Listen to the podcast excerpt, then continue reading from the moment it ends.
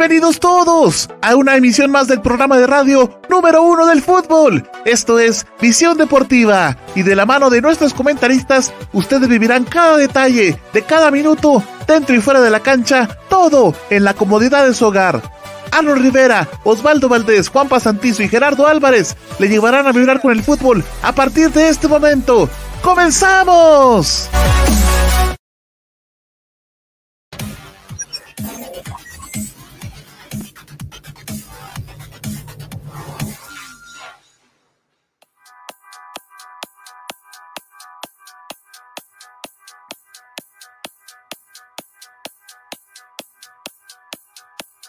Estimados amigos oyentes de Visión Deportiva, muchísimas gracias por estar con nosotros. Eh, es un verdadero placer saludarles en esta emisión del viernes 18 de septiembre.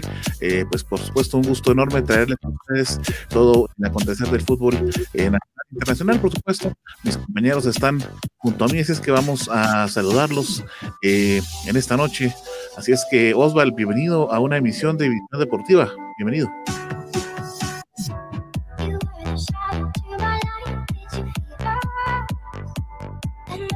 Sí, ¿qué tal? ¿Cómo están amigos televidentes? Para mí es un gusto estar aquí nuevamente en otro programa de visión deportiva, donde se enterará, por supuesto, de todo el acontecer internacional y, por supuesto, del ámbito nacional. Así que un gusto estar con ustedes, amigos, aquí en cabina.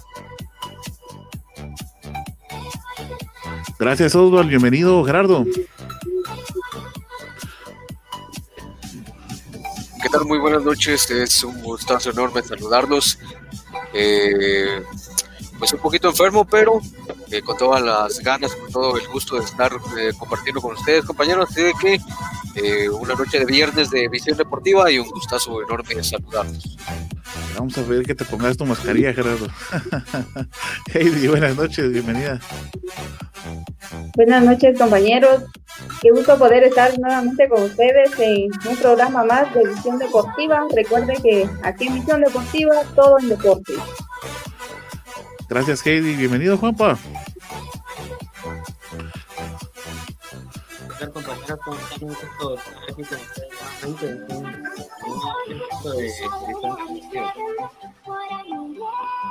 Bueno, entonces comenzamos. Vamos a, de la siguiente manera.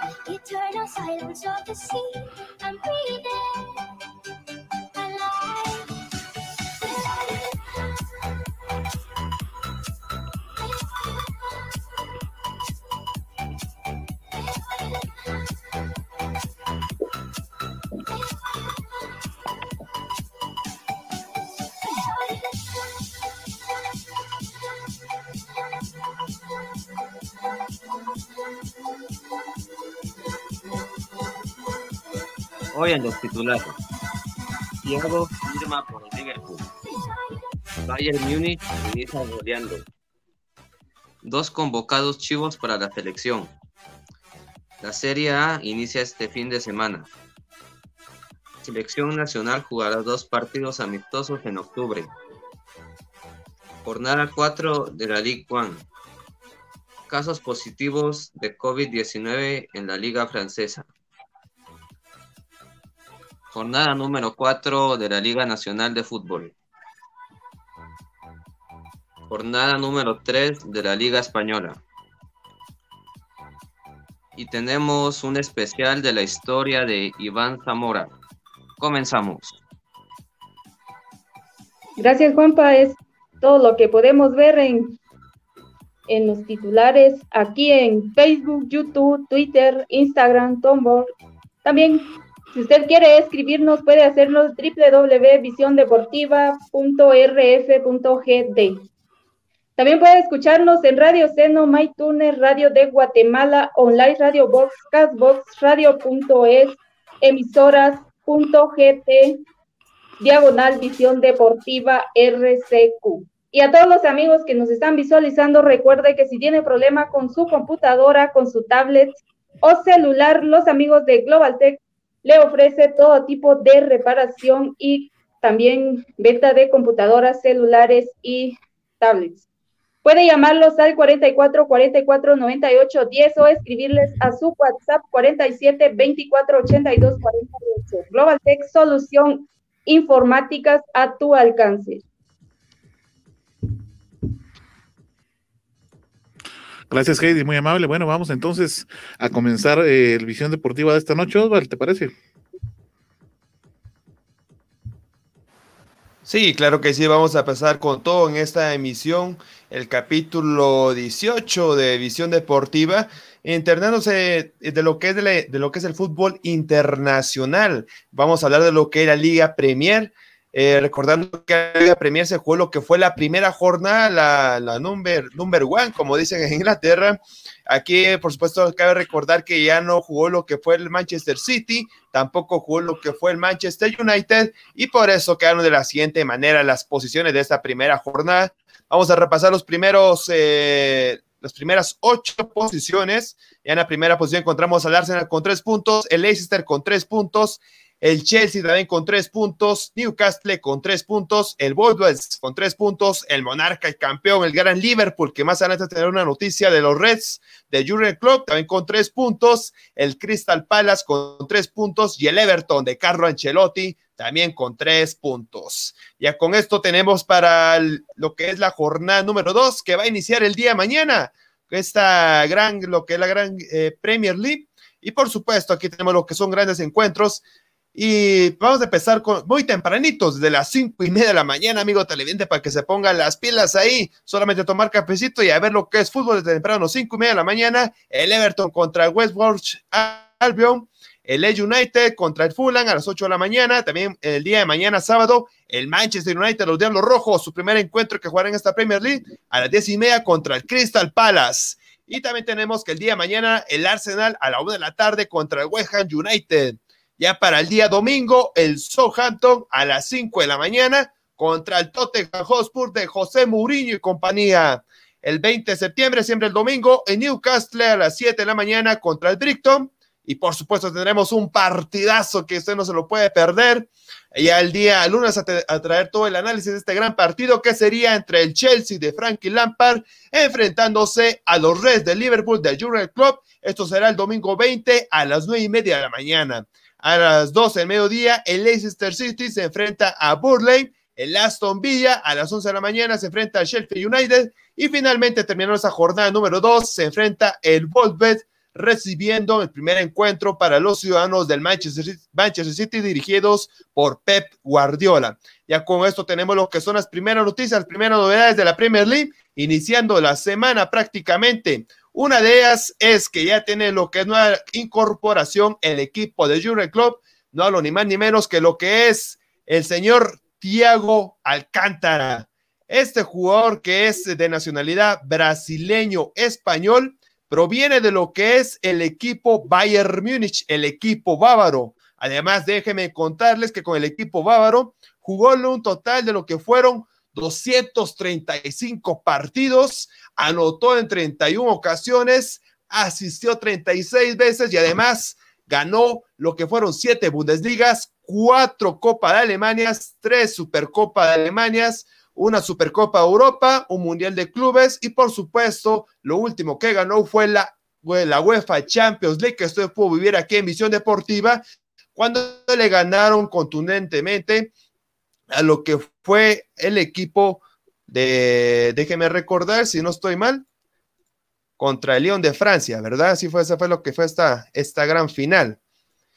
Y además déjenme contarles que el costo final de este jugador fue de 30 millones de euros, así que un gran mediocampista para Jurgen Klopp en este nuevo formato de la Premier League.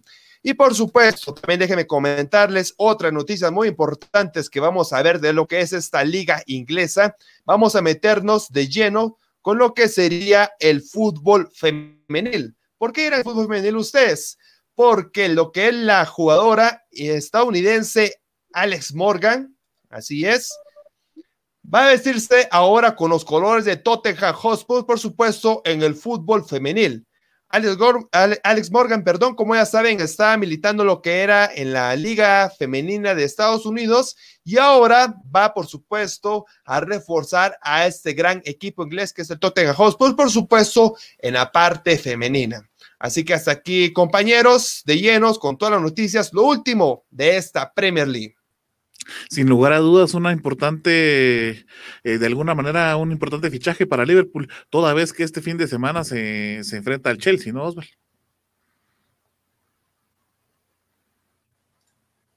Así es, Arnold, se enfrentará a lo que es el Liverpool contra el Chelsea a las nueve y media de la mañana, el día domingo. Bueno, vamos a ver si finalmente se estrena por ahí el jugador.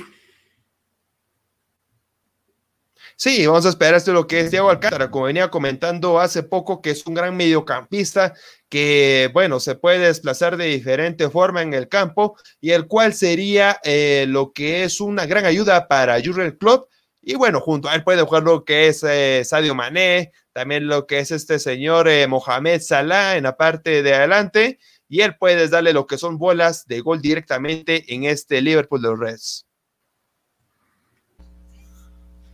Bueno, es que la verdad que la forma en la que se han integrado los equipos en la Premier, creo que la hace la liga más interesante del mundo, ¿no? La verdad que es por mucho, a mi forma de ver, a mi manera de, apreciar el fútbol, eh, la liga que mejor está conformada a nivel internacional, ¿no? Por sobre la española, por sobre la italiana, por sobre la francesa. Me parece que en la Liga Premier es donde eh, hay más competitividad a nivel de clubes, ¿no? Porque podemos ver todos los refuerzos del Chelsea ahora con Frank Lampard.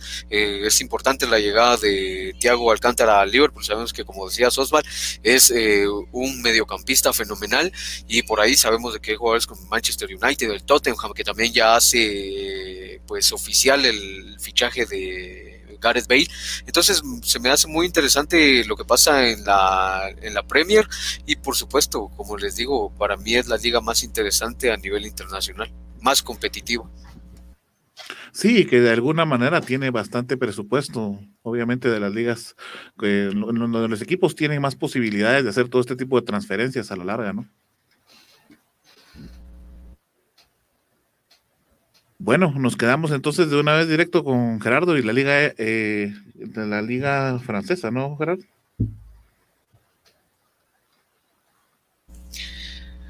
Sí, es que eh, hay información importante, por supuesto, más allá de eh, la jornada 4, que es la que se va a disputar en este fin de semana para la Liga Francesa, pues algunas noticias interesantes en esta semana. Eh, ya sabíamos de que hace un par de semanas el Paris Saint-Germain hacía, o bueno, más bien comunicaba que varios jugadores de su plantilla habían dado positivo por COVID-19, entre ellos Neymar, Di María, Mbappé.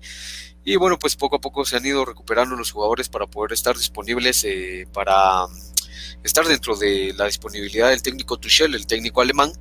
Y bueno, esta semana más eh, equipos de la liga francesa se han, eh, o bueno, han comunicado acerca de casos positivos de coronavirus dentro de sus planteles, entre ellos el Niza y el Mónaco.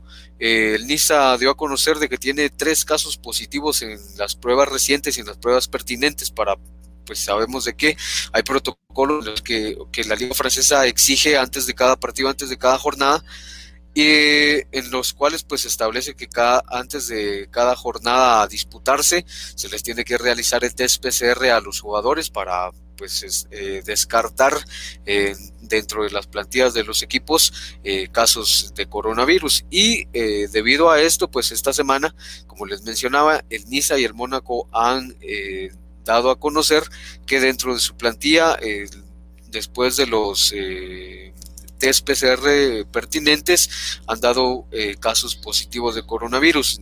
directamente en el NISA hay tres casos positivos y en el Mónaco uno.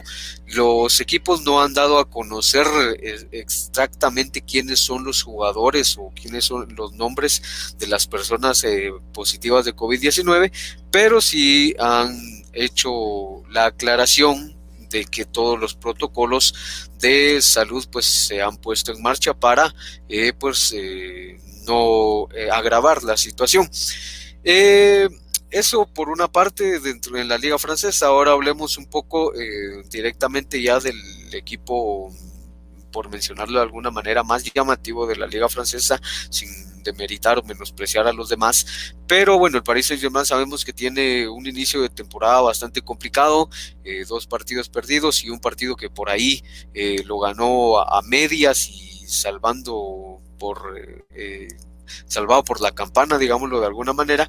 Y bueno, y es que esta semana se dio a conocer que luego del encuentro eh, pasado del Paris Saint Germain salió lesionado el jugador Juan Bernat y pues ahora se ha confirmado la lesión de este jugador que tiene una rotura de ligamento cruzado de la rodilla izquierda y bueno, esto lo alejaría de las canchas por al menos seis meses, que es lo que se estipula la recuperación eh, de esta terrible lesión. Y por supuesto pone entredicho mucho eh, lo que está haciendo el Paris Saint Germain, la plantilla del Paris Saint Germain, sobre todo porque también en esta semana se dio a conocer eh, las sanciones que impuso la comisión disciplinaria de la Ligue One luego del incidente ocurrido en el final del partido en el Paris Saint-Germain contra el Marsella. Recordarán, compañeros, de que al final de este partido eh, hubo empujones, eh, una trifulca, luego después que Neymar eh, hiciera saber de que el jugador Álvaro González del Marsella pues había eh, le había proferido insultos racistas, a lo cual pues varios jugadores salieron a su defensa y bueno, pues ya saben, se dio la respectiva trifulca al final del partido y bueno, la comisión disciplinaria luego de todo esto y del reporte arbitral, eh, pues eh, informó de que habían sancionados dentro de, los dos equipos. Por parte del Paris Saint-Germain, pues sabemos de que Neymar eh, le impusieron una sanción de dos partidos. Kurzawa es el más afectado, el jugador del Paris Saint-Germain, porque tiene una suspensión de seis partidos. Eh, también, eh, al igual que Neymar, Paredes también tiene una suspensión de dos partidos y eh, el Marsella por su parte tiene a Mavi que le impusieron tres partidos también y a Benedetto con un encuentro. La comisión disciplinaria también eh, esta semana dijo que el día de eh, el próximo 23 de septiembre, perdón, ha citado a Di María para declarar respecto a todo este tema para que se vaya esclareciendo si en realidad hubo un insulto racista y pues para ya determinar también las sanciones contra Álvaro González eh, y todo lo que pueda ser pertinente en relación a los comentarios que haya dicho el jugador. Entonces, complicada la situación para el Paris Saint Germain en el inicio, ya veíamos eh, o escuchábamos más bien la lesión de Juan Bernat y los jugadores eh, que tiene suspendidos entonces, para el Paris Saint-Germain es un inicio bastante complicado. Ahora bien, hablemos eh, de los partidos que se van a disputar en esta jornada número 4. Interesantes partidos. El Lyon jugó contra el Nimes el día de hoy. El partido resultó al final en un empate de 0 a 0.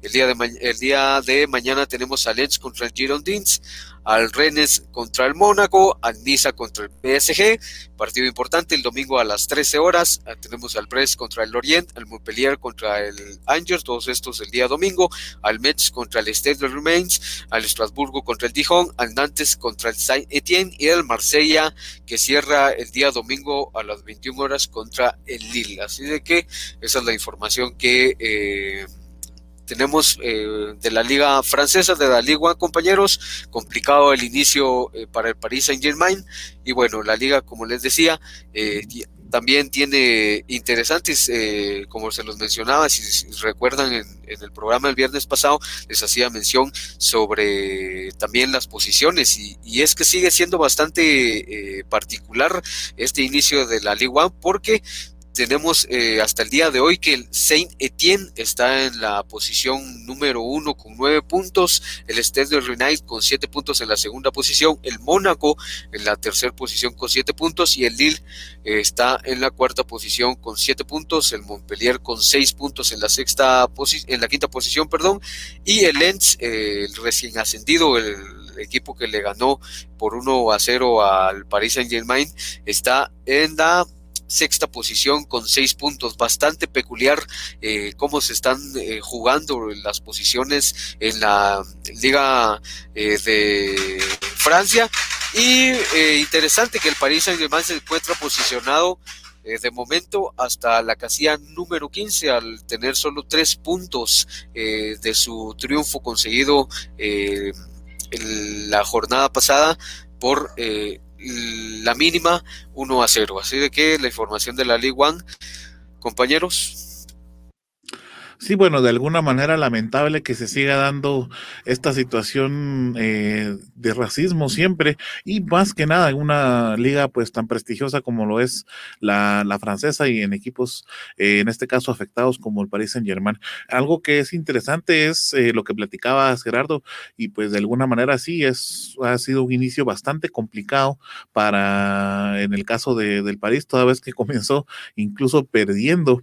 Eh, pues en su primera jornada, ¿no? Contra un equipo recién ascendido y bueno, ahora le suceden estas situaciones de posibles suspensiones y demás, eh, y que al final de cuentas es malo que se dé dentro del deporte, dentro del fútbol. Es, como te, repito, Gerardo, pues muy lamentable toda esta situación y bueno, por ahí escuchábamos que te estaban quemando los cohetes respectivos en relación a tu participación, así es que felicidades. Nos esperamos que te recuperes pronto, Gerardo.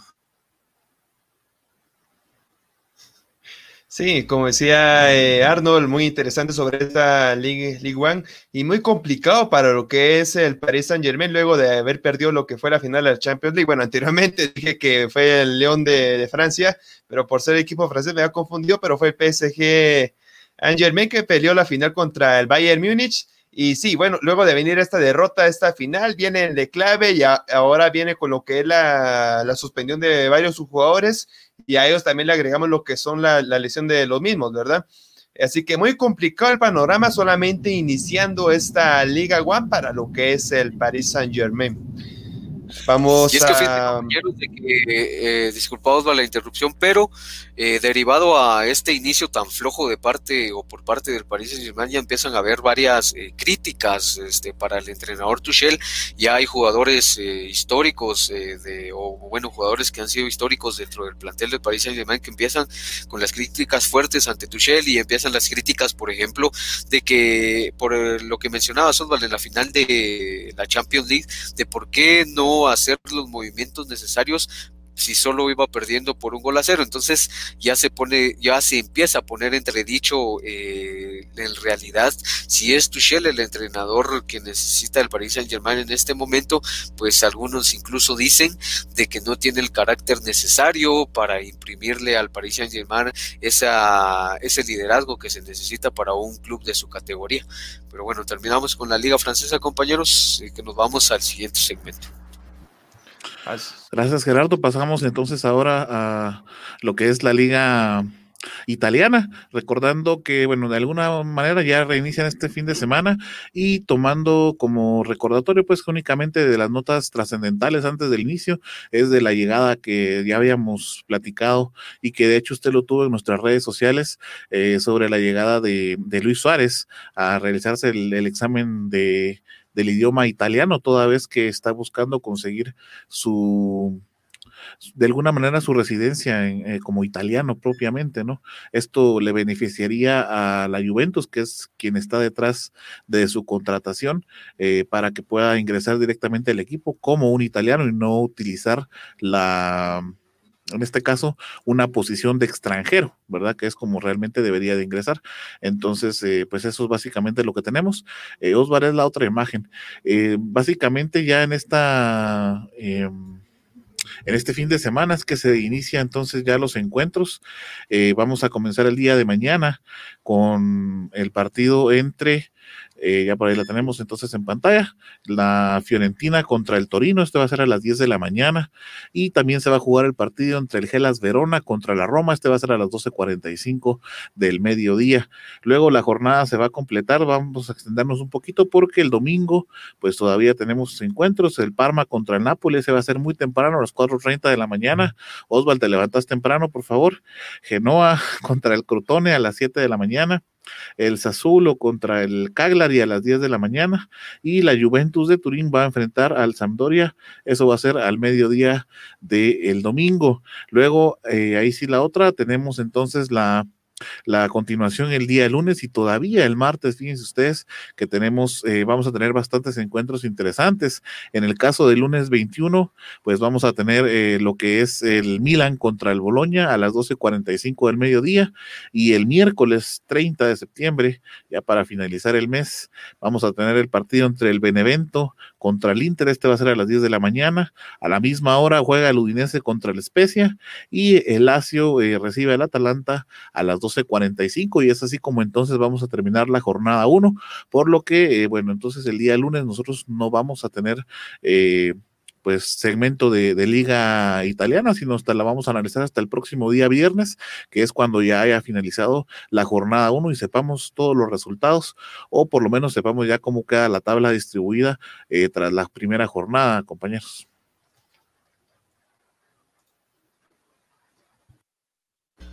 Sí que muy interesante lo que son los partidos de la Liga Italiana, perdón Gerardo, eh, donde vemos lo que es, eh, por supuesto, nuevamente el reinicio de esta gran liga, eh, por, donde que esté está lo que es Cristiano Ronaldo, que puede correctar lo que son sus diferentes goles, quiere aumentar lo que es su cantidad de goles ahora con lo que es la Juventus, no se, no se pone así en concreto con lo que quiere obtener. Y por supuesto con lo que es el Milan, con lo que hizo varios cambios finalmente, con la renovación de Zlatan Ibrahimovic, que es otra de las grandes estrellas del, conjunto italiano.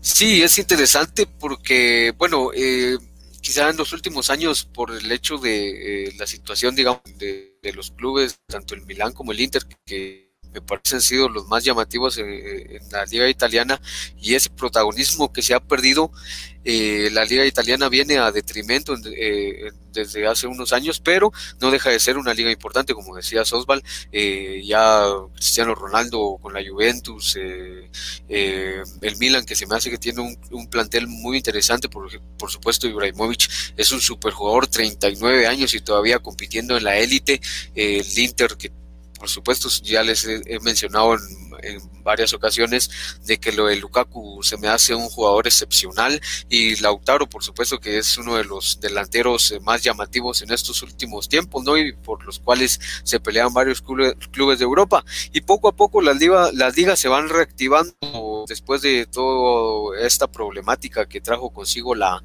pandemia, pero esperemos que también se puedan desarrollar de la mejor manera y que todos los protocolos sanitarios eh, se lleven a cabo eh, de manera estricta para pues también no poner en riesgo ni a los jugadores ni al cuerpo técnico y por supuesto si en determinado momento la liga italiana decide de que ya puede haber afición dentro de los estadios pues todo se ha llevado de la mejor manera.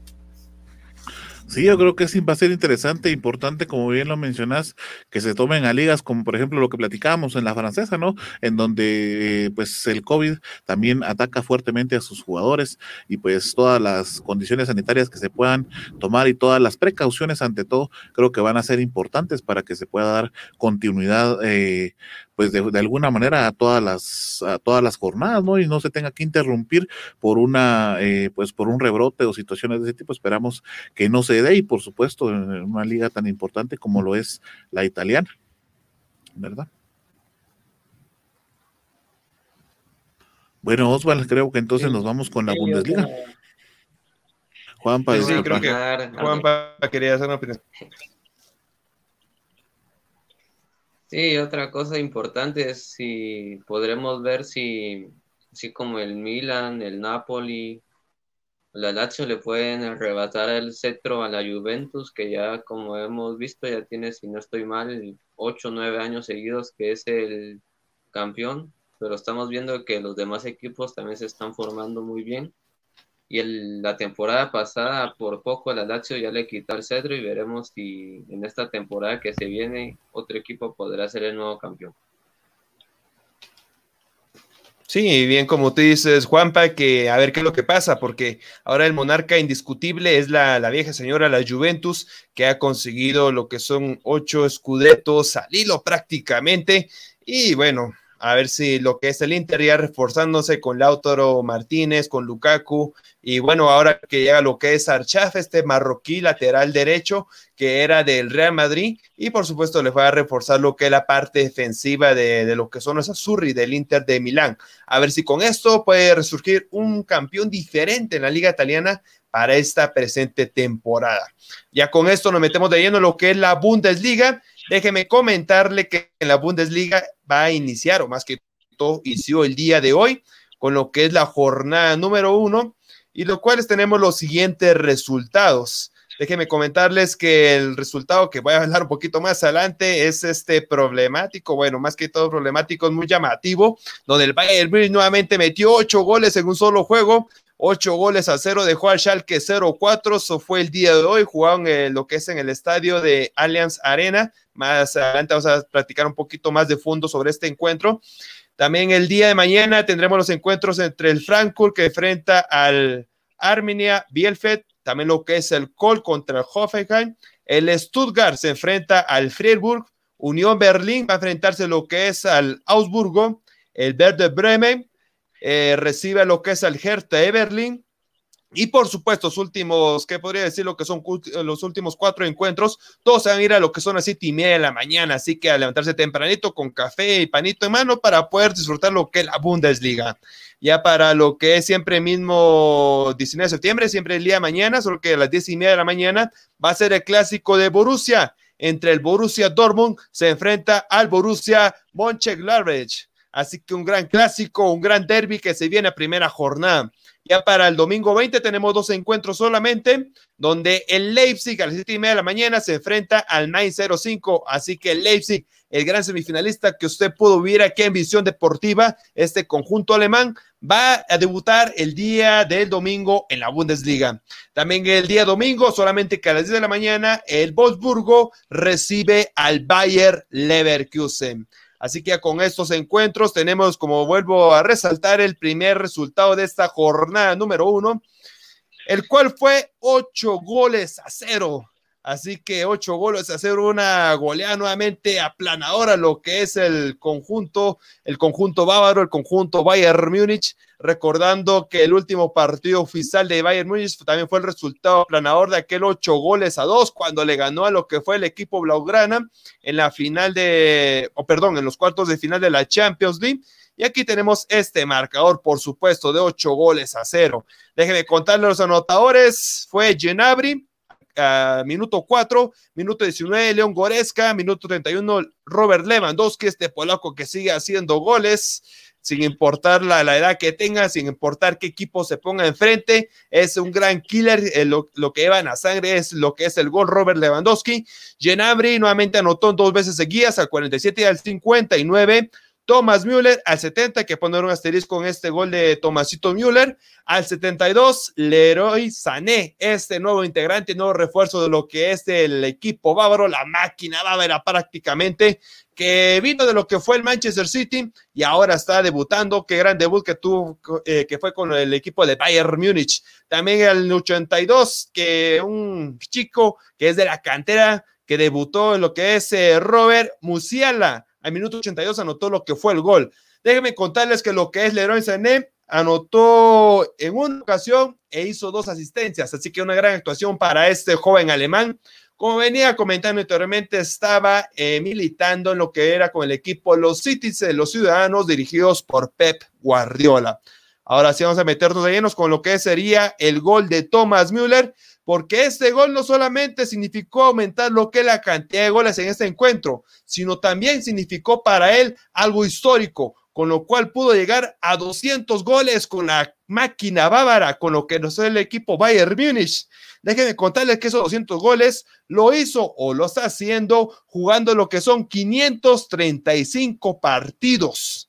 Y además, eh, lo, este señor Thomas Müller ha estado con el equipo bávaro prácticamente desde sus inicios y por supuesto desde la cantera para el equipo mayor fue trasladado en el año 2008 y desde 2008 hasta el presente año 2020 ha estado con el equipo mayor, así que prácticamente una vida futbolística con el equipo bávaro. Y bueno, el día de hoy está de manteles largos porque celebró su gol número 200 en lo que es eh, con este gran equipo alemán. Thomas Müller, histórico para el equipo bávaro.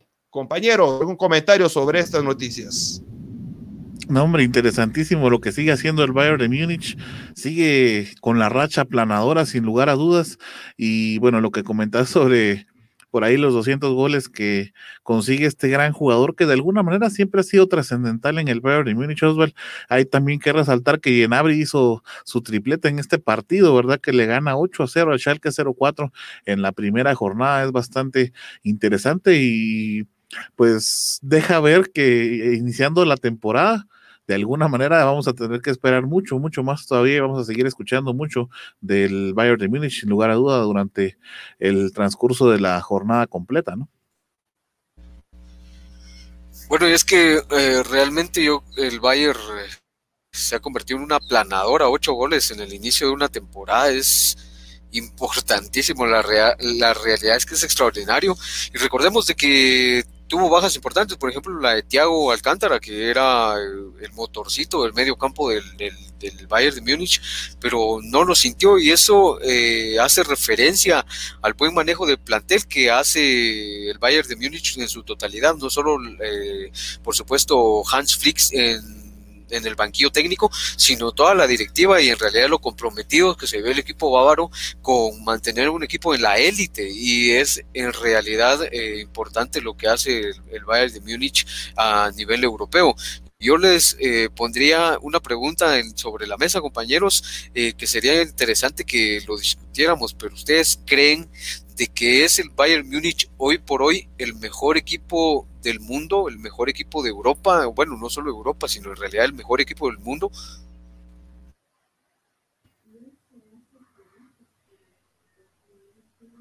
Yo creo que con todo lo que ha pasado, eh, sí, Juanpa, sigue con tu comentario. Así como está diciendo Osval, creo que con todo lo que ha pasado, posiblemente en estos momentos, hoy por hoy, el Bayern Múnich es el mejor equipo, si no de Europa, también de todo el mundo. Estamos viendo que están demostrando mucha calidad en todas las áreas, en la portería con un Manuel Neuer impecable, con defensa muy sólida, con un mediocampo muy creativo y por supuesto con unos atacantes con mucha experiencia y también mezclados con juventud. Y otra de las cosas importantes es de que el delantero polaco Robert Lewandowski, entre más grande se va haciendo en edad, está jugando mejor. Hay que recordar de que este jugador polaco, si no estoy mal, tiene ya entre 30 a 33 años, si no estoy mal, pero en vez de estar bajando su calidad como lo hacen la mayoría de los jugadores, él la va aumentando.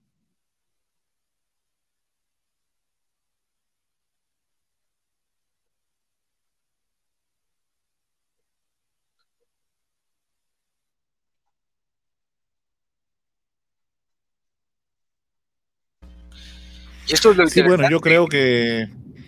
Eh, dale, Arnold, dale, dale. En relación a la, a la pregunta que, que, nos hacías, yo creo que sí.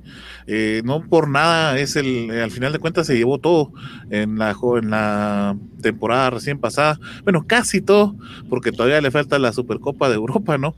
Pero eh, bueno, ya próximamente le va a disputar y ya con eso sí se ganaría prácticamente todo. Y siendo el mejor equipo de Europa, eh, podemos decir que es el mejor equipo del mundo, porque es de la, o sea, en Europa se, están las ligas más poderosas, los mejores equipos, y al momento de coronarte como el mejor equipo de, Europa, te coronas como el mejor equipo del mundo.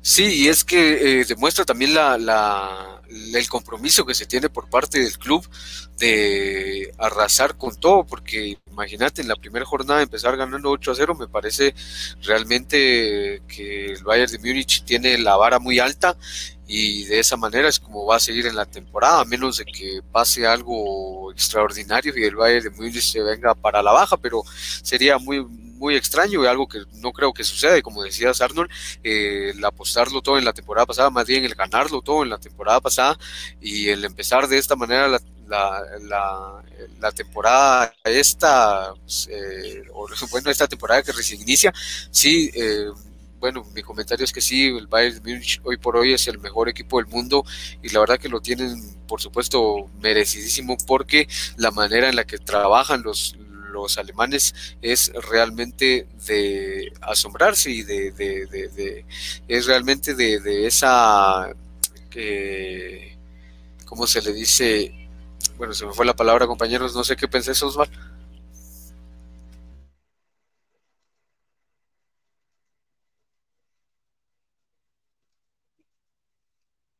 Osval, tenemos tu micrófono apagado. De hecho, pues por ahí teníamos inconvenientes al inicio también, ahora sí. Ahí estamos, compañeros. Problemas técnicos aún. Me imagino que es por el clima que estamos viendo ahora aquí en nuestro país. Pero ahí estamos de nuevo, metidos de lleno. Eh, sí, como venía comentando aquí con, con otros compañeros, concuerdo con todos ellos. Eh, por algo fue que es campeón de, de, esta gran Champions League por algo es que ha venido ganando abultadamente a varios equipos y ahora lo está demostrando una vez más en el inicio de esta Bundesliga. Es cierto, bastante dicen que esta Bundesliga es un nivel inferior a lo que es la liga inglesa, lo que es la liga española, la misma liga italiana. Puede ser, pero por supuesto eso no le baja mérito a lo que es Bayern Múnich, que ha venido ganándole por goleadas a equipos de la liga inglesa, de la liga española, de la liga italiana, de las ligas ya mencionadas y bueno, ahora lo hace con uno de, sus equipos de lo que es en la liga alemana y ahí está el resultado, los ocho goles, ocho goles a cero. Y por supuesto, como por está viendo lo que era un comentario de un, de un colega, que el Bayern Múnich eh, no se conforma con lo que era solamente un gol o dos goles. Ellos siguen buscando lo que son la mayor cantidad de goles y por eso tenemos esos resultados tan abultados en estos partidos del equipo bávaro.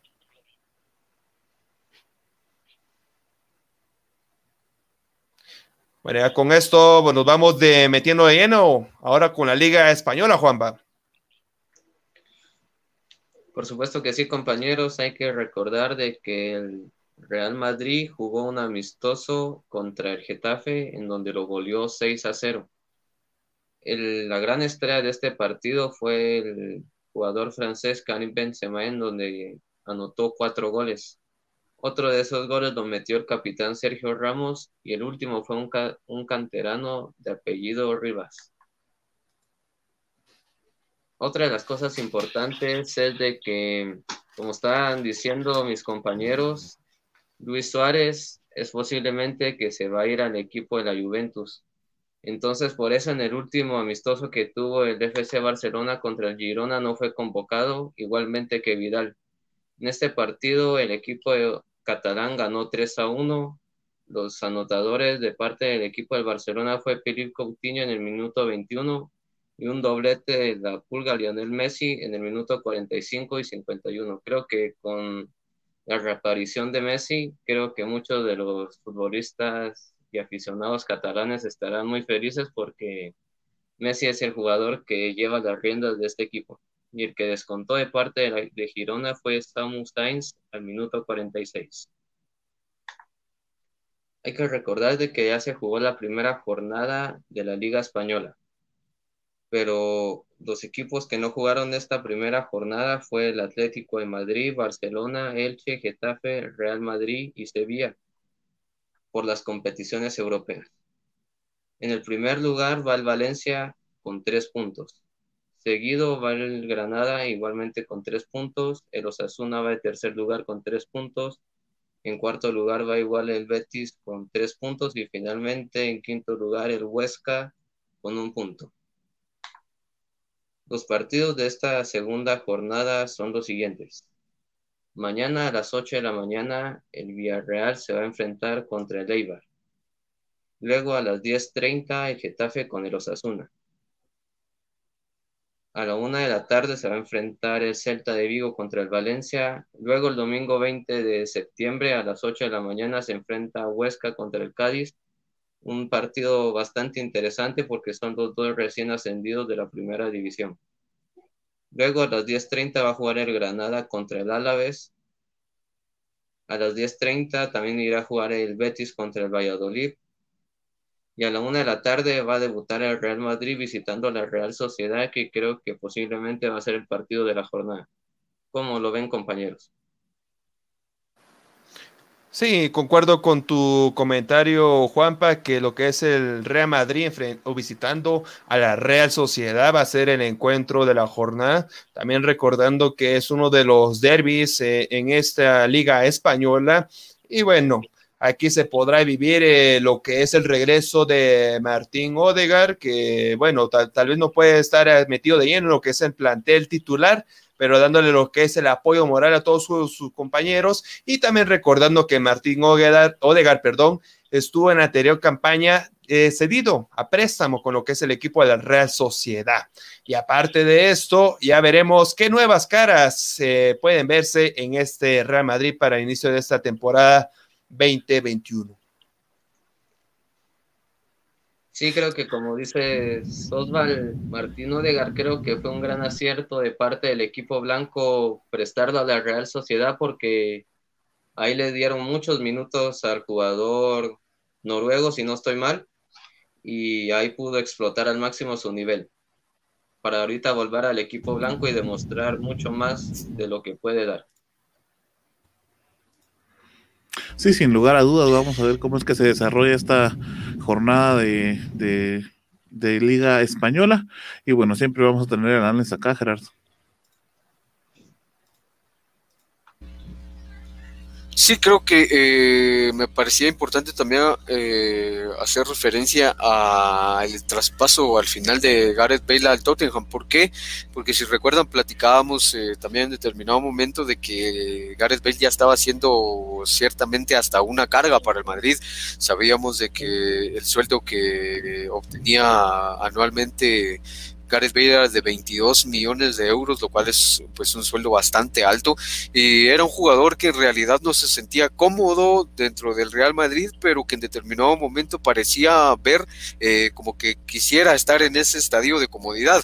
Eh, eh, no lo tomaba en cuenta y él tampoco quería hacerse tomar en cuenta, pero eh, sabemos de que fue muy bien recibido en el Tottenham de Mourinho y que de hecho, pues a pesar de que acarrea una lesión que lo va a mantener aproximadamente un mes alejado de las canchas, pues en el Tottenham lo recibieron pues como el gran jugador que es, ¿no? Eh, lo recibieron con gran algarabía, entonces me hace, se me hace interesante, importante también mencionar este traspaso de un jugador que pues, en su momento llegó como una estrella al Madrid, pero que se fue desvaneciendo a lo largo de las temporadas y no fue eh, el jugador importante que necesitaba el Madrid y pues muchas, en muchas ocasiones, o bueno, más bien en el tiempo en el que estuvo en el Madrid quedó a deber eh, demasiado de lo que se esperaba de él. Pero sin duda alguna, pues es un jugador eh, con mucho talento y que esperemos que le vaya de la mejor manera ahora en su nueva etapa con el Tottenham de Mourinho. Yo creo que al más que quedara de ver, yo creo que se tomó su año sabático. Yo creo que todo lo que había hecho eh, Gareth Bale con el Madrid, todo lo que ganó, todo lo que aportó, sin lugar a dudas, fue eh, de alguna manera pagó todo, al final de cuentas pagó este año sabático, como les digo, que se tomó, porque sí fue pieza fundamental, fue pieza importante, eh, fue el creador de muchos triunfos, creo yo.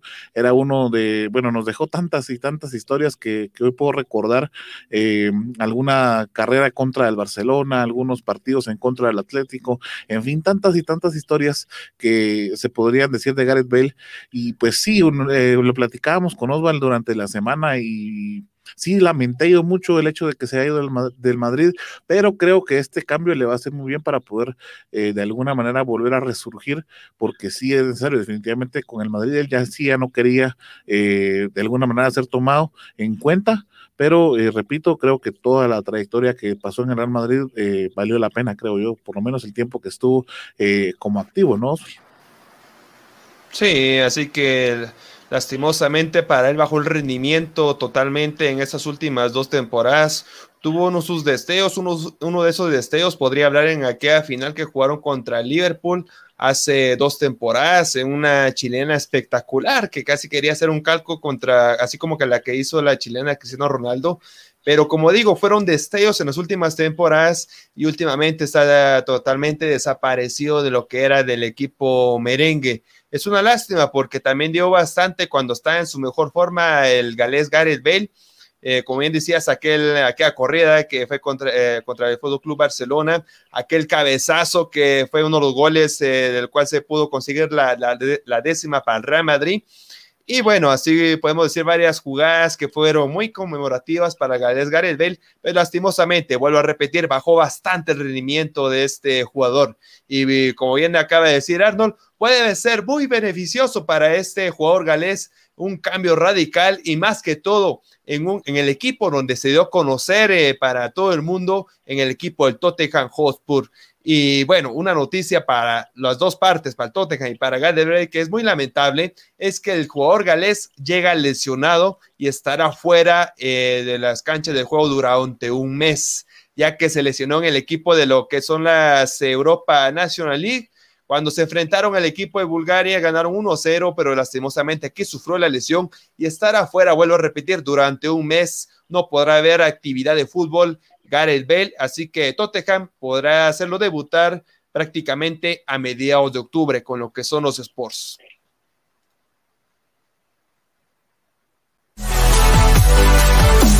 Es momento de echar un vistazo a la historia del fútbol. Esto es Memorias de Visión Deportiva.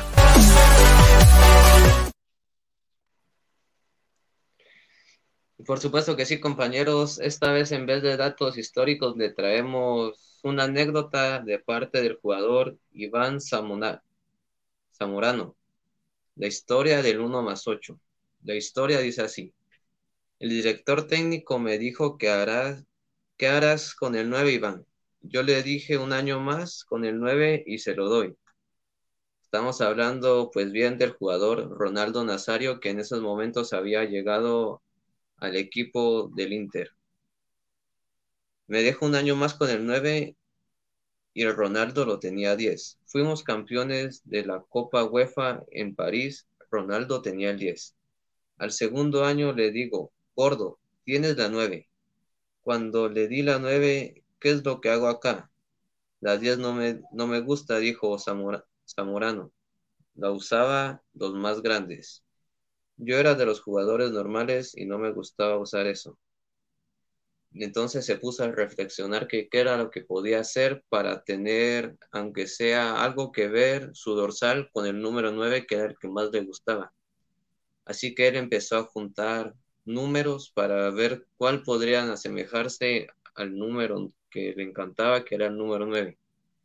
Así que él tuvo la grata idea e inteligente a la vez de utilizar el dorsal número 18 y en medio, y en medio del 1 y el 8 poner el signo del más para que así cuando todos lo vieran pensaran de que 1 más 8 es igual a 9 y así fue como salió el mítico 1 más 8 de Iván Zamorano.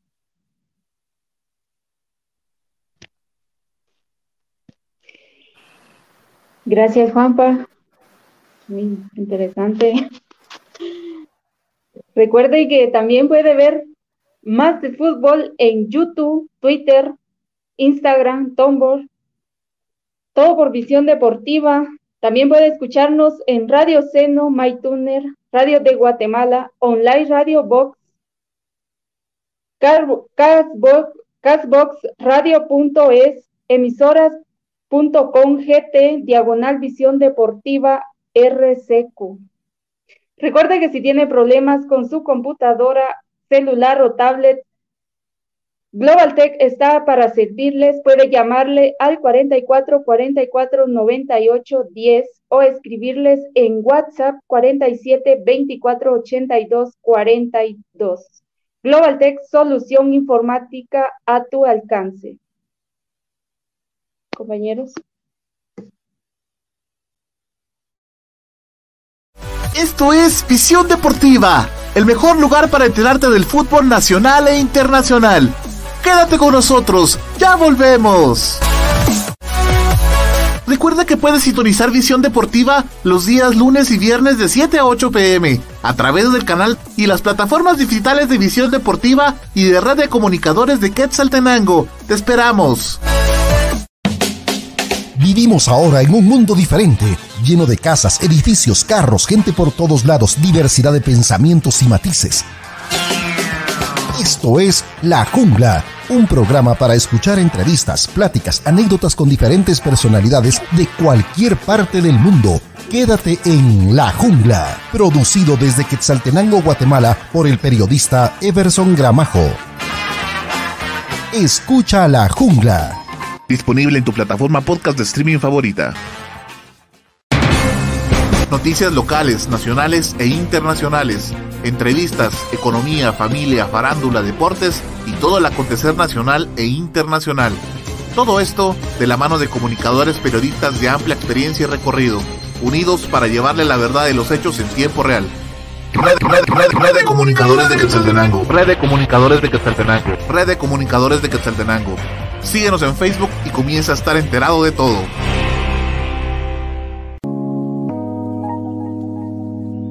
Sabemos que en estos momentos lo más importante es cuidar de tu familia. Y tu mundo digital es el que te ayuda a mantenerte cerca de ellos.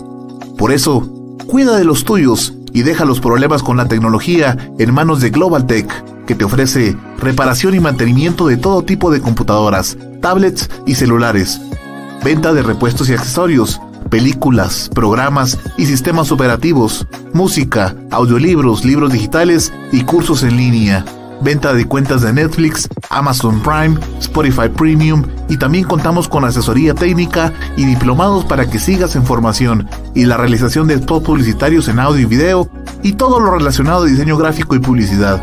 Búscanos en Facebook como www.facebook.com diagonal Global Tech Shella o llámanos o escríbenos en WhatsApp al 4444 9810. Global Tech, soluciones tecnológicas digitales a tu alcance.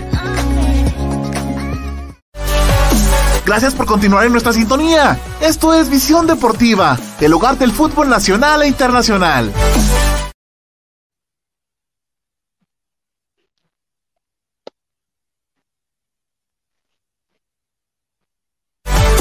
Ahora hablaremos del fútbol nacional. Esto es Visión Chapina. Es Guatemala, mi patria dorada. Por más que digan, ninguna es igual honor que en el mundo hay nada como esta linda tierra del Quetzal. Bueno, continuamos acá en Visión Deportiva. Nos toca platicarles un poquito a nuestros amigos televidentes y por supuesto a compañeros acá en la cabina sobre lo que va a suceder con la selección nacional. Recordemos que, eh, bueno, finalmente la CONCAF decidió que va a dar por eh, detenidos todas las, las eh, bueno, las eliminatorias que se habían programado para este octubre, noviembre y enero del próximo año y se van a jugar todas, absolutamente todas a eh, en este caso se van a jugar eh, todas hasta en marzo del 2021 probablemente. Eso toda vez que la pandemia pues ya esté un poquito más aplacada en esta área de, Centroamérica y del Caribe.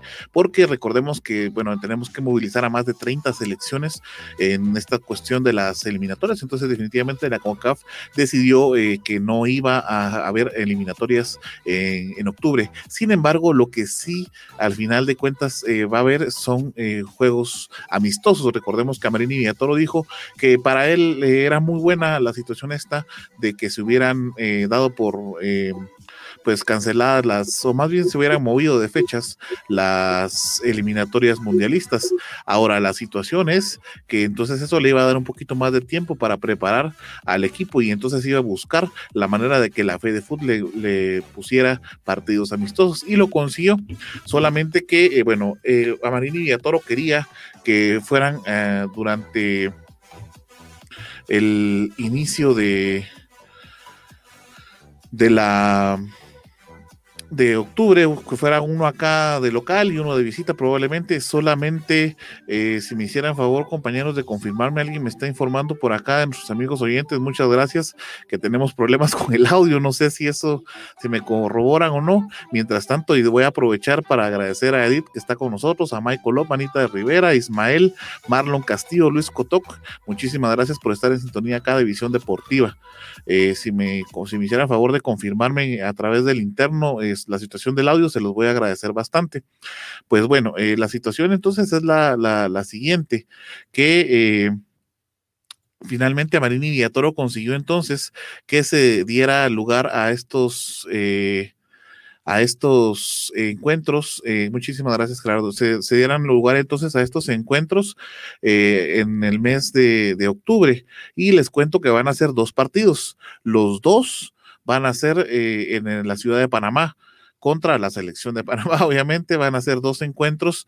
Estos encuentros, eh, bueno, y obviamente nosotros ya se los habíamos eh, tenido ustedes en nuestras redes de visión deportiva, como lo pueden verificar acá en nuestro Instagram, pues teníamos toda la información. Eh, van a ser jugados el miércoles 7 y el domingo 11 de octubre, aunque ese domingo 11 todavía estamos pendientes y no va a ser sábado, es probable que vaya a ser sábado 10 de octubre.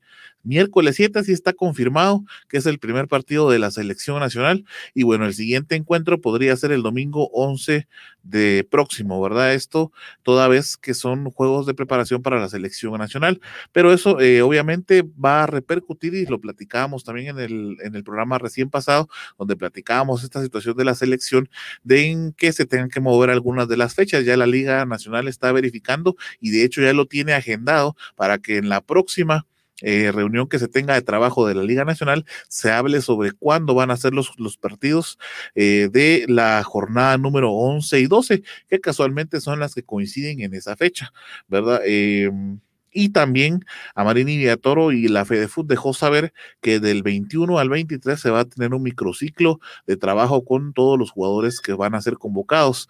Eh, también nosotros ya teníamos el listado por ahí de los convocados. Vamos a ver si se los podemos tener acá más adelante para poder eh, platicar sobre Liga Nacional. Mi amigo Osval nos va a platicar un poquito sobre todos los convocados para eh, la selección nacional y decirnos de qué equipos son, ¿verdad? Para que entonces lo tengamos. Solamente antes de pasar a ese listado, eh, voy a platicarles que eh, en el caso de ya se tienen los permisos del club, de parte del Club América y del, del Club Alianza Petrolera de, Colombia, para que tanto Jesús, el Chucho López y Ricardo Jerez, pues puedan jugar con la selección nacional. En el caso de Nico Riedmeyer, también ya se los platicamos a ustedes en programas recién pasados, que Nico Riedmeyer es un estadounidense, pero de originario, es decir, su madre es originaria de Guatemala y entonces por eso es de que también va a ser convocado, ya tiene toda la papelería lista.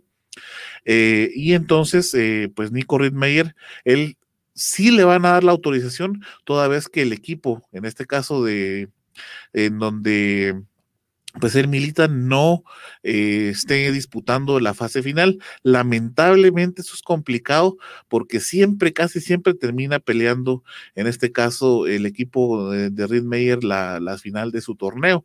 Entonces va a ser un poquito complicado que lo podamos tener eh, ya, pues obviamente para, para estos partidos que se van a disputar en Panamá. Sin embargo, creo que es, bueno, es muy interesante eh, pues los que se pueda tener en este caso a eh, pues dos de los tres jugadores que queríamos ver de alguna manera en eh, para estos preparativos, mis compañeros.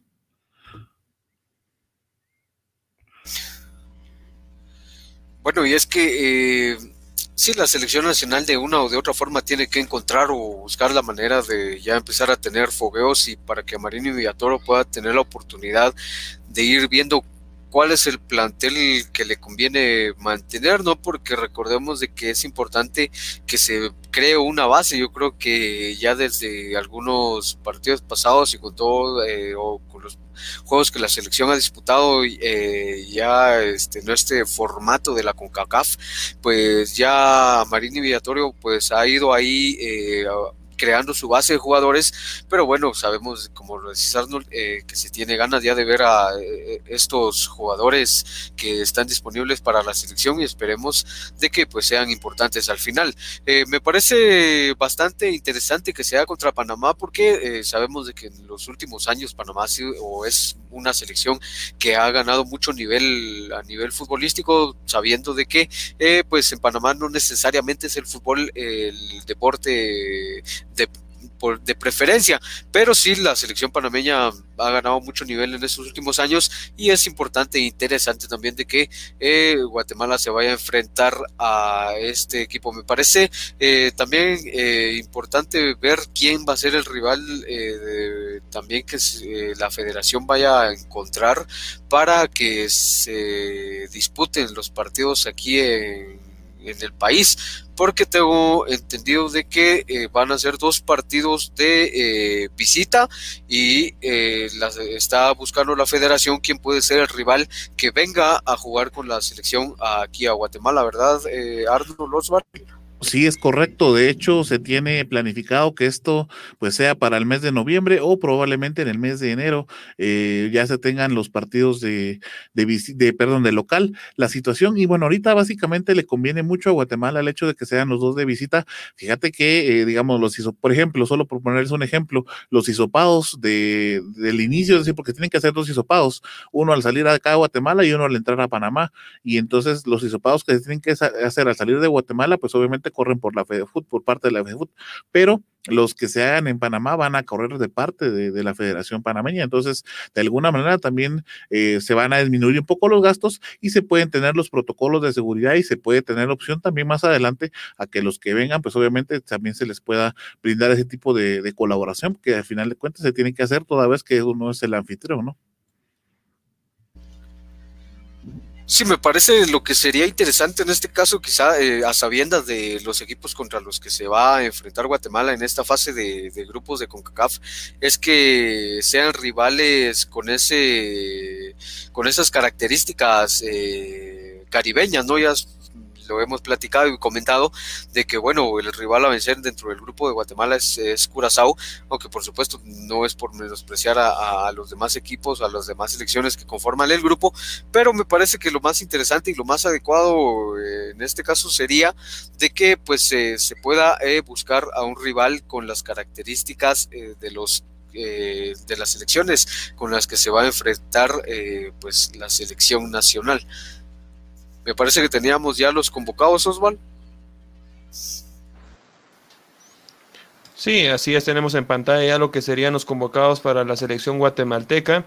Tenemos a lo que es Manuel Alejandro Sosa del equipo de Sanarate, también a Kevin Jorge Moscoso del equipo de Cobán Imperial, Junto a ellos también está lo que es Víctor Manuel Ayala de Antigua GFC, Carlos Eduardo Gallardo de Municipal, José Carlos Pinto de Comunicaciones, Gerardo Gordillo de Comunicaciones también, Moisés Hernández de Antigua GFC, Oscar Antonio Castellano de Xelajú MC. Así que sobre este jugador y otro vamos a hablar próximamente en entre uno o dos segmentos.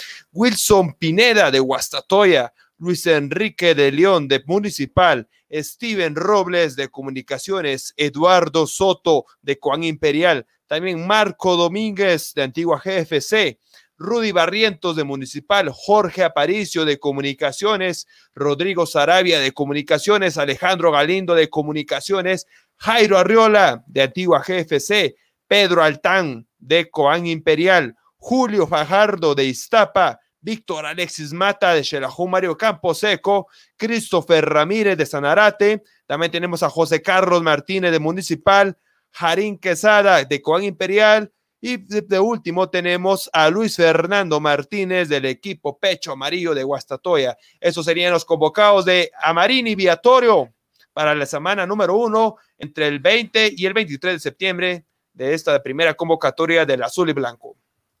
Muchas gracias, Osval. Bueno, pues ese es el listado entonces de los jugadores que fueron convocados para el microciclo, como bien lo decía Osval, de septiembre.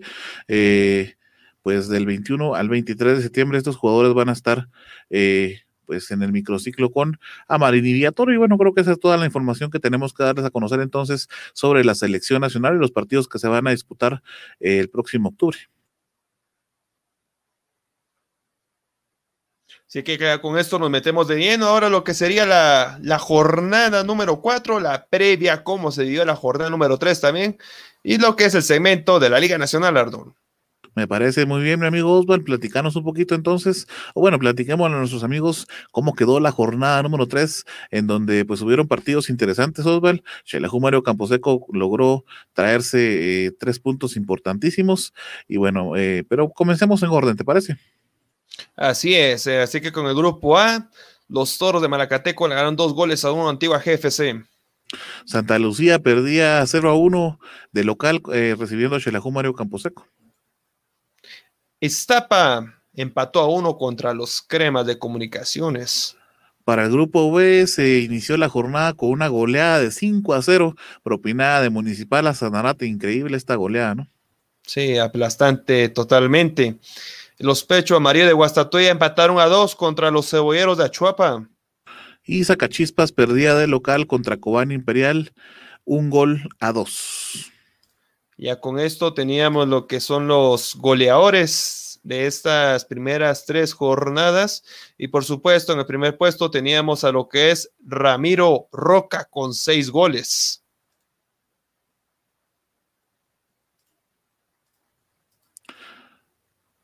Eh, sí, también teníamos mi amigo Osval del equipo de eh, Malagateco, me parece, ¿verdad? A Pedro Báez con tres goles.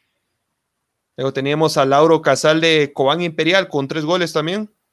Israel Silva se mete al conteo de parte de Xelajú con Poseco, también con tres goles. Y en el siguiente puesto está Carlos Camián y Félix con tres goles del Deportivo Iztapa. Estos eran entonces los goleadores que quedaron para la jornada. Cabe destacar que se anotaron 18 goles en la jornada recién pasada, ¿verdad, Osvaldo? Así es, 18 goles los, que se anotaron. Y por supuesto, los que no se dejaron anotar fueron los siguientes porteros, porque son los menos vencidos de esta apertura 2020. En el primer puesto encontramos a Víctor García, el uruguayo, eh, portero de Municipal, solamente ha recibido lo que son dos goles. Y fíjate que por ahí estaba viendo yo que tenemos juego de, nombres, porque el primero era Víctor García, lo mencionabas, ahora nos toca Víctor Ayala de Antigua, que solo se ha dejado anotar tres goles en los 270 partidos, perdón, 270 minutos. y luego tenemos a José García, así que Víctor dos veces, García dos veces, y también solamente se ha enojado anotar lo que son tres goles para el equipo de Santa Lucía. También jugados 270 minutos, al igual que Kevin Moscoso, que está en cuarto lugar del equipo de Cobán Imperial. También tres goles nada más. Así es. Ya con esto nos vamos los apercibidos de esta jornada, que bueno, fueron dos. Dos los que fueron apercibidos con lo que fue la tarjeta roja y se perderán el encuentro de esta jornada número cuatro. Es Marlon Sequén, que tiene roja directa y por la misma situación es que se va a perder dos partidos del lado de Antigua o GFC. Y también está lo que es Sergio Trujillo, que roja indirecta, el, cual solamente se perderá lo que es un partido con el equipo de los cebolleros de Achuapa. Vamos a repasar. tienen apercibimiento entonces en esta jornada. Así es, amigo Arnold. Vamos a repasar inmediatamente lo que, cómo fue que quedó la tabla de posiciones de este grupo A y grupo B de esta apertura 2020. Perfecto, mi amigo Osval. En el grupo A, en primer lugar, ya encontramos a Xelajú Mario Camposeco con seis puntos. En segundo puesto, el equipo de comunicaciones con cinco puntos. Tercer puesto para Iztapa con cuatro. En el cuarto puesto para Antigua igual con cuatro puntos. Santa Lucía en quinta posición con tres. Y en la sexta posición está Maracateco con tres puntos también. En el grupo B encontramos a Municipal en el primer puesto con siete puntos. En el segundo puesto, Cobán Imperial con siete puntos. Achuapa en la tercera posición con cuatro. En la cuarta posición, Guastatoya con dos puntos. Sanarate en la quinta con dos. Y en el frío sótano, el equipo de la S está Cachispas con un punto. Es así entonces como queda la tabla de posiciones luego de la jornada número 3, en donde también podemos observar, Oswald, si hacemos un análisis de que eh, estaría en tercer puesto, toda vez que Municipal y Cobán Imperial tienen siete puntos. Sí, claro que sí, que siguen en el tercer puesto, lo que es la, tabla general de, de esta apertura 2020, como bien dices, combinando lo que son las dos tablas. Ahora sí que nos metemos de lleno para la siguiente jornada, compañeros, analizar partido por partido, porque nos vienen grandes partidos para esta jornada número 4. Jornada que se abre el día de mañana y un partido que usted va a tener acá en Visión Deportiva es el partido del grupo A entre Comunicaciones y Santa Lucía Cotzumalguapa a las 11 horas. esto va a ser en el estadio eh, Doroteo Gamuch Flores, toda vez que creo que todavía siguen haciéndole arreglos al Cementos Progreso, ¿verdad, Osvaldo? Así es, es que por diferentes arreglos para el equipo de comunicación, recordando que es el, la casa del equipo de los cremas, Y bueno, ahora, por supuesto, están jugando lo que es en el Nacional Doroteo Guamuch Flores. Así que sabemos, invitándolos. Sí, coméntame, Arnold. Por ahí sabemos que todavía el Moyo Contreras no está recuperado, tiene problemas con la musculatura de una de sus piernas y bueno, alguien hacía la comparación por ahí, Osval, de que tanto que criticaron a la llegada de Israel Silva y bueno, obviamente Moyo Contreras que pues de alguna manera tenía bastante seguimiento en el fútbol, pues ahora no logra encontrar la continuidad misma que Israel Silva sí ha tenido hasta el momento. Es una baja de alguna manera para los aficionados, creo yo, porque eh, eh, pues el Moyo Contreras tiene bastantes seguidores por el lado de comunicaciones y pues puede ser una baja hasta cierto punto sensible para comunicaciones. No sabemos todavía el tiempo que le va a llevar a recuperarse. Así es, es que una baja muy sensible para, el, para lo que es el equipo de comunicaciones. Recuerden que solamente jugó la primera jornada. Bueno, seguimos repasando lo que son los encuentros. El siguiente encuentro también del día sábado, el día de mañana. Esto solamente que sería a la una de la tarde, Iztapa contra Antigua GFC en el Estadio Municipal El Morón. En el caso del grupo A, finalizamos la jornada el, domingo 20, cuando Xelajú Mario Camposeco reciba en el, en el estadio eh, Mario Camposeco a los toros de Malacateco a la una del mediodía, Osvaldo. Así es, y también recordándole a todos nuestros amigos Radio Escucha que este gran partido lo podrá vivir aquí en Visión Deportiva y bueno, también amigos televidentes, por supuesto, porque aquí podrá vivir todas las emociones, así que con el equipo ganador de Visión Deportiva. Ya con el siguiente encuentro de Grupo B, precisamente, que inicia el día mañana a las tres y media de la tarde en el estadio José Ángel Rossi, en la, ciudad de Carlos V. Juan Imperial recibe a la máquina celeste de Sanarate. De hecho, ese partido cierra la jornada de sábado, ya nos quedamos solo el domingo, cuando a las 11 horas iniciemos el partido entre Achuapa y Municipal Osval en el estadio de Achuapa en el estadio Manuel Ariza de Achuapa, los cebolleros. Y finaliza esta jornada de Grupo B, y bueno, prácticamente de toda la jornada número 4, cuando el equipo de la S, los muteros de Zacachispa, reciben a los Pecho Amarillo de Guastatoya, esto a las 3 de la tarde en el estadio Las Victorias. Vamos a estar platicando más adelante de cómo creemos entonces que queden eh, los encuentros. No sé si alguno de nuestros compañeros tenga algo que agregar relativo a la jornada número 3 antes de pasarnos al segmento de Visión Chiva.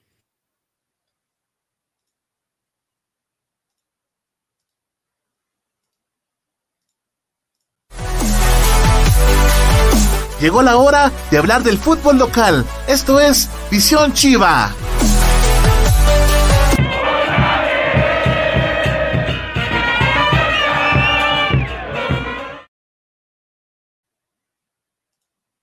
Así que vamos a hablar de lo que es el equipo más ganador a nivel departamental. No hablo ni menos ni menos que el que tiene las cinco lunas en el escudo, Shelahu Mario Seco. Vamos a integrarnos un poquito más al fondo de lo que es el campamento Super Chivo. Con esto, déjeme comentarle que la primera noticia de este conjunto Super Chivo es la convocatoria de dos jugadores Super Chivos para lo que es la azul y blanco. No hablo ni más ni menos que los jugadores serían los siguientes, el defensa juvenil Oscar Castellanos y por supuesto el mediocampista extremo izquierdo, quien sería Alexis Mata. Estos dos jugadores fueron convocados para la presente convocatoria, bueno, para la primera convocatoria de Amarini Vía Toro en este proceso para lo que son las mundialistas en Qatar 2021.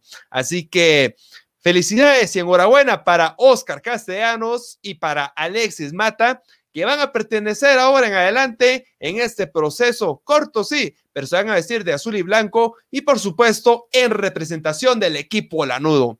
Otro de las noticias importantes, déjenme comentarles, amigos televidentes, es que también tenemos le que va a debutar un jugador que tanto estaban esperando.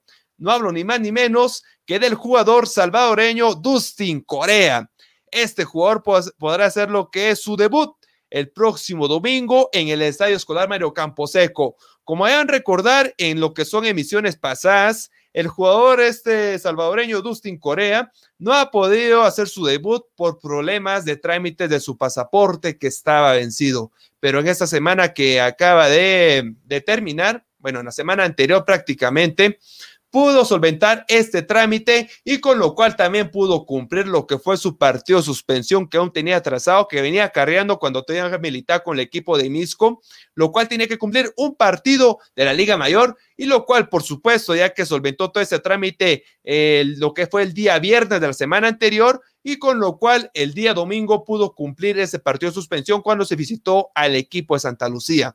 Así que Dustin Corea podrá estar metido de lleno y por supuesto a las órdenes de Walter Claverí para este partido cuando se enfrenten a los toros de Malacateco en lo que es el estadio escolar de Mario Camposeco. Además, déjenme comentarles que no todo es alegría y algarabía en el conjunto Chivo, en el campamento Super Chivo, porque tenemos unas malas noticias. Lamentablemente, entre esas malas noticias, tenemos que lo que son los jugadores de Xelajú Mario Camposeco, hay varios que se van a ausentar. Lastimosamente, entre ellos encontramos los lesionados, que sería Juan Yash, que se lesionó desde el partido anterior cuando jugaron aquí, cuando recibieron a Deportivo Estapa, y por lo mismo tampoco fue convocado en el último encuentro cuando visitaron al equipo de Santa Lucía. Además de ello, también está lo que es Edward El Chucky Santeliz. Como ya saben, él todavía está en proceso de recuperación, no ha hecho ni un solo minuto en esta apertura 2020, porque se lesionó durante los entrenamientos en esta pretemporada. Además de esto, también déjenme comentarles que Gerardo El Chino Arias, el capitán de Xelajú Mario Seco, lamentablemente también se perderá este encuentro, ya que tendrá lo que es un reposo total de cinco días. Este lastimosamente se lesionó el día miércoles y bueno, por lógica no va a estar lo que es el día domingo, no lo quieren exponer lo que es el campamento chivo, pero para el próximo encuentro ya estará lo que es Gerardo el Chino Arias. Entre los próximos que tampoco no estarán eh, para este partido sería Edwin Rivas. Rivas que tuvo una tendinitis, tendinitis para este, lo que es este partido y durante el entrenamiento prácticamente tuvo esta lesión. Podría estar jugando unos minutos, pero no lo quieren exponer lo que es el, eh, lo que es el cuerpo técnico. Así que por lo mismo no estará para este encuentro, pero para el próximo encuentro me espero que ya estará de lleno con todo lo que es el campamento super chivo.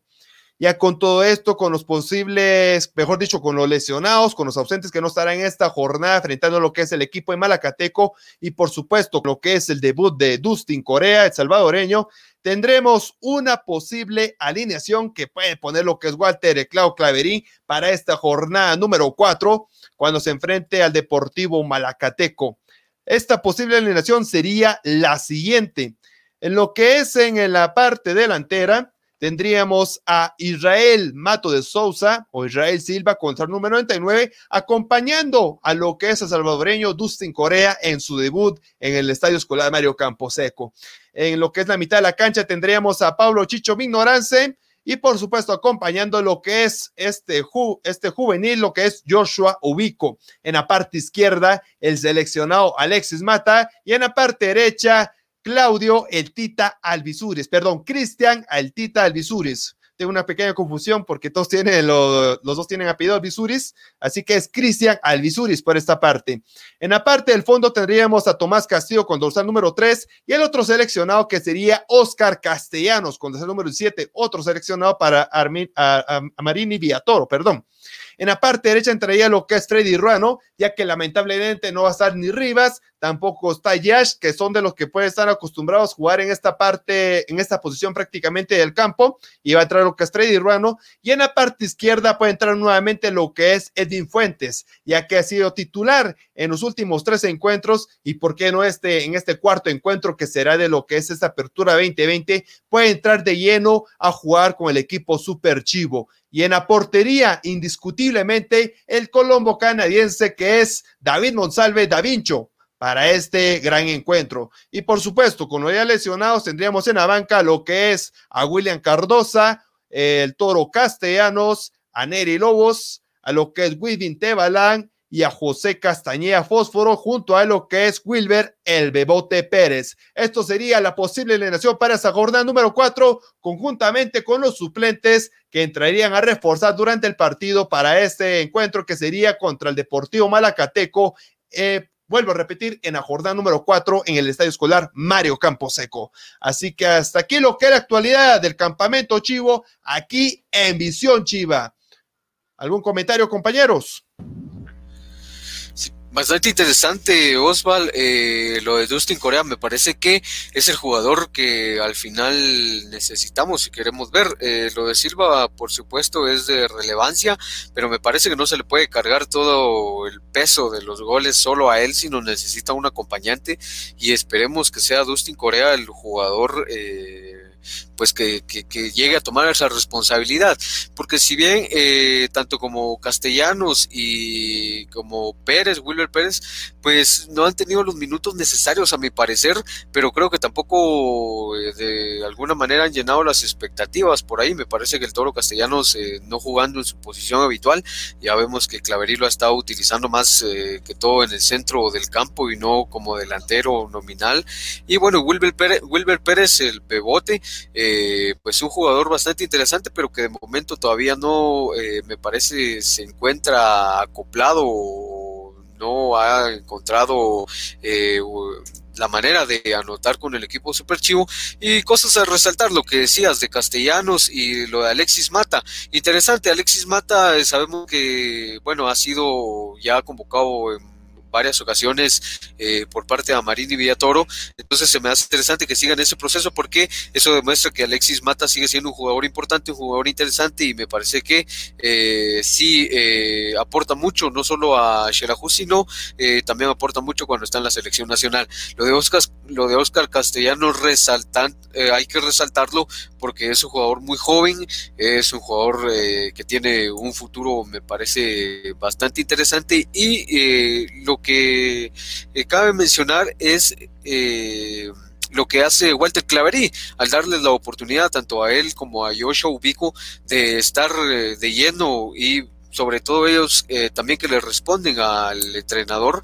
Y bueno ahora parte de esto y el buen trabajo que están teniendo los jugadores pues ya Oscar Castellanos es llamado a selección y bueno, eh, algo que me gustaría resaltar también es lo de eh, David Monsalve, puesto que creo que es un jugador que en realidad eh, ha demostrado mucha solidez y me parece hoy por hoy de los jugadores más importantes dentro de la plantilla del club. en realidad ha llegado a solventar de manera muy precisa la cuestión de la portería super chiva y bueno, eh, solo quería resaltar ese comentario, compañero, así de que esperemos que todo se le dé de la mejor manera al eh, equipo Super Chivo en este fin de semana y por supuesto recordando de que van a tener la transmisión en directo y eh, en vivo aquí en Visión Deportiva. Con la narración de nuestro amigo Gerardo, claro.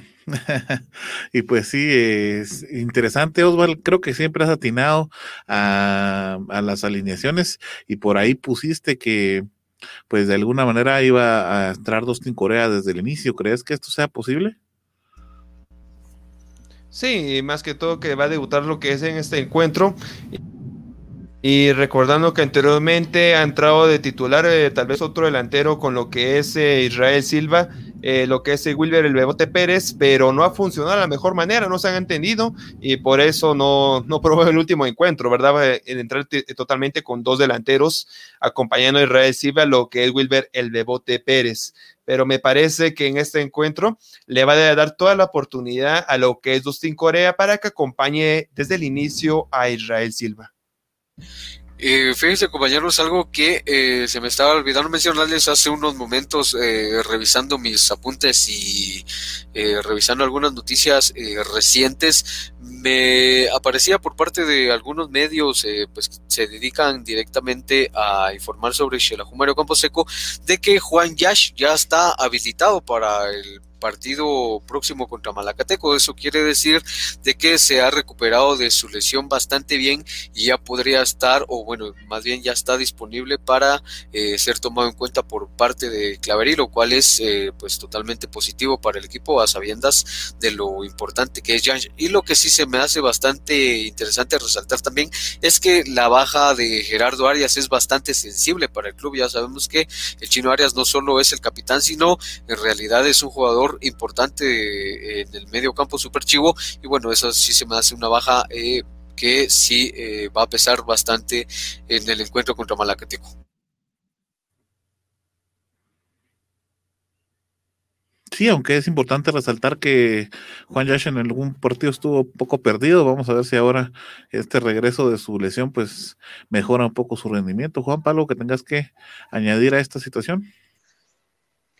Sí, por supuesto que sí, compañeros. Creo que veremos un partido bastante interesante donde los dos equipos creo que quieren la victoria por parte de Malacateco porque viene de ganar y quiere seguir con esa racha ganadora y por parte de Shelahu para seguir sumando puntos y seguir en la primera posición como lo está ahora.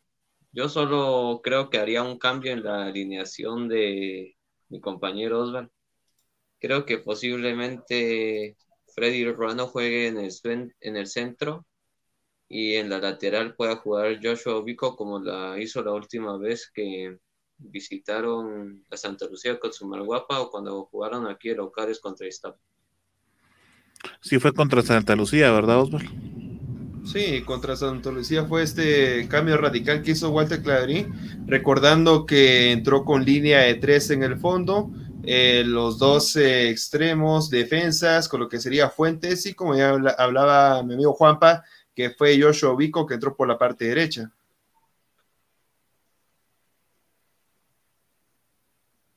Sí, bueno, eh, nos vamos a meter entonces ya para ir finalizando, porque ya nos extendimos bastante sobre lo, la quiniela, a ver cómo, cómo vamos. Eh, Gerardo, como no ha estado, pues hasta va creo que de última posición, pero ya es tiempo para que recupere puntos. Ahí vamos entonces a mostrar cómo, cómo está la situación de la quiniela. Voy de primero. Quiero hacer resaltar, decía Juan. Yo voy en primer puesto. Quiero resaltarles.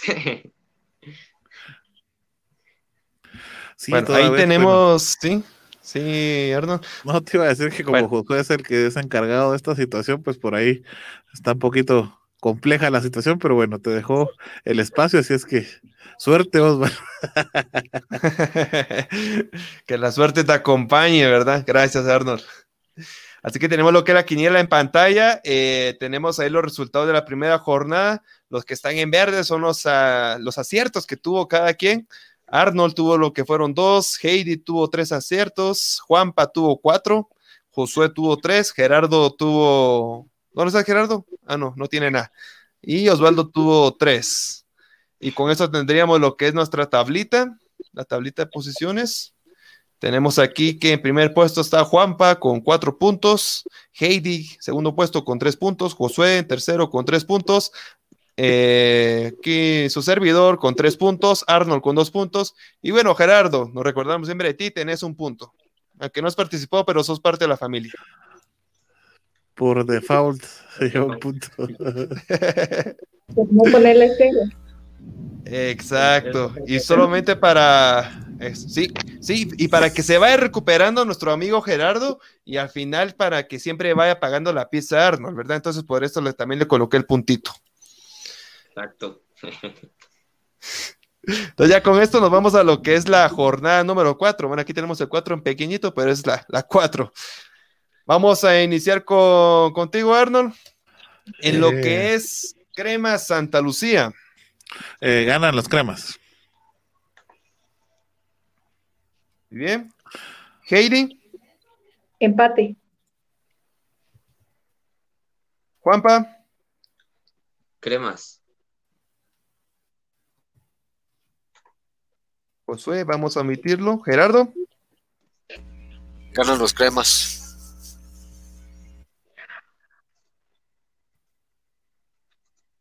Y bueno, yo voy por ustedes también. Vamos con Iztapa Antigua. Arnold. Antigua.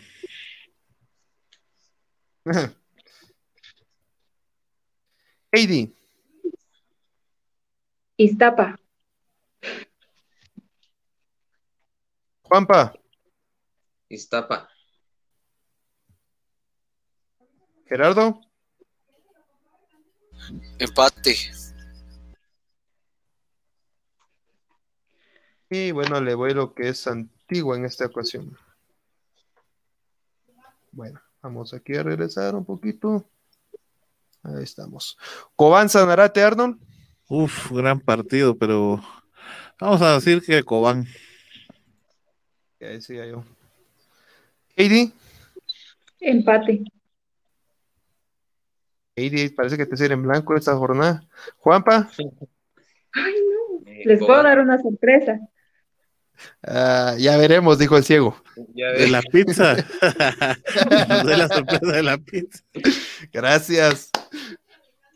Juanpa. Cobán.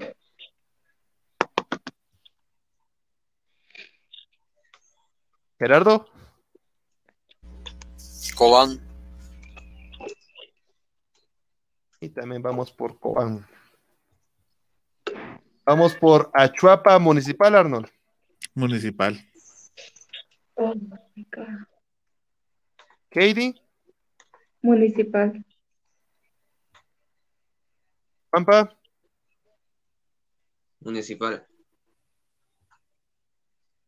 Gerardo. Empate. Y aquí nos vamos también con Municipal. Chelajuma, Lacateco, Arnold. Empate. Está acabando su tumba, Arnold. Está bien, está bien. Katie. Shelahu. Pero aquí ni pregunto, ¿verdad? Juanpa.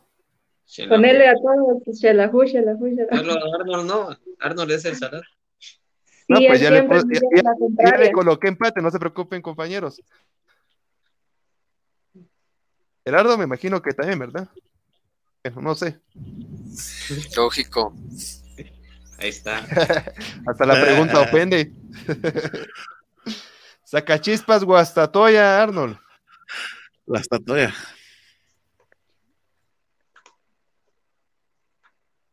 Heidi. Empate. Tantos empates no pueden haber. ¿verdad? Pues no sé, depende de tu suerte. Si tú, si tú Bien, crees en bien, eso, bien, te lo puede, dejamos ahí, puede. no hay ningún Pueden problema. hacer dos, tres pizzas, no importa. No hay no. problema, Heidi. Eso queda a tu conciencia, ahí no hay problema. Ay, Juanpa. Sacachispas. Sí, tu primera victoria. Oh. Gerardo. Guastatoya. No había colocado ninguna visita. Ahí estamos. Y vamos por sacachispas también. Bueno. Y tenemos lo que son los pronósticos para esta jornada. Local, empate, empate y visita. Ahí estamos, compañeros. Bueno, gracias Oswald. Solo vamos a dejar por último entonces a nuestra amiga Heidi que tiene información importante antes de que nos retiremos entonces ya de esta emisión de Visión Deportiva que ya se extendió bastante. Vamos Heidi. Así es, compañeros. Y con esto me despido de una vez. Mi nombre es Heidi Martínez. Y recuerden que el lunes tenemos programa a las 7 de la noche, este lunes 21 de septiembre. Y pueden vernos también, eh, pueden ver el programa en YouTube, Instagram, Twitter, eh, Tombo. Y también pueden escucharnos en Radio Seno, MyTunes, Radios de Guatemala, Online Radio, Radio Box, Castbox, Radio.es, emisoras.com.gt, diagonal Visión Deportiva RCQ. Así que gracias a todos los que nos están visualizando y los esperamos el lunes. Chao. Gracias Heidi. Bueno Oswald, llegó la hora de retirarnos entonces. Así es, que sol- solamente agradecerle a usted, amigo televidente, por estar pendiente de esta gran emisión de Visión Deportiva y desde allá invitarlos para el próximo sábado, bueno, el día de mañana, a las 10 y 45 con la previa del partido entre Comunicaciones recibiendo a, a Santa Lucía, Cotzumalguapa. Y por supuesto a las 11 en punto podrá vivir todas las emociones, estadísticas y por supuesto los goles aquí en Visión Deportiva. Y también para el próximo domingo, este partido será a la una de la tarde en el estadio Mario Camposeco, entre Xelajú Mario Camposeco recibiendo a Malacateco. Usted también podrá vivir todas las emociones de este gran partido, donde más, aquí con el equipo ganador de Visión Deportiva. Así que para mí fue un gusto llevarle todos esos datos y estadísticas muy importantes del fútbol internacional y nacional. Así que mi nombre es Osvaldo Valdés y por supuesto también fue un gusto estar compartiendo en cabina con sus ustedes compañeros. Pasen una buena noche y un abrazo de gol. Nos vamos Gerardo. Muchas gracias a todos, un enorme placer haber conversado con todos ustedes eh, la noche de hoy. Eh, por supuesto, recalcar la información que decía Osval. Eh, estén pendientes a nuestras redes sociales para toda la información del fútbol nacional e internacional. Eh, las nos podrá sintonizar este fin de semana con los encuentros de la Liga Nacional. Y bueno, un gustazo y feliz noche a todos. Nos veremos el próximo lunes. Gracias, Gerardo. Nos vemos, Juanpa. Por supuesto que sí, compañero Arnold. Para mí fue un gran gusto compartir aquí en cabina otra emisión más de este programa de Visión Deportiva. Recuerden seguirnos en todas nuestras redes sociales para estar informados de la actualidad del fútbol. Pásela bien, feliz noche. Gracias, Juanpa, amigos oyentes y bueno, televidentes, muchísimas gracias por haber estado en esta misión de Visión Deportiva. Fue un gusto para nosotros haberles llevado a ustedes todo el acontecer del fútbol nacional e internacional. Escúchenos eh, y véanos también acá en nuestra, todas las plataformas digitales este fin de semana. Tenemos partidos importantes y por supuesto el día de lunes con nuestra emisión a las 7 de la noche. Un abrazo para ustedes. Gracias.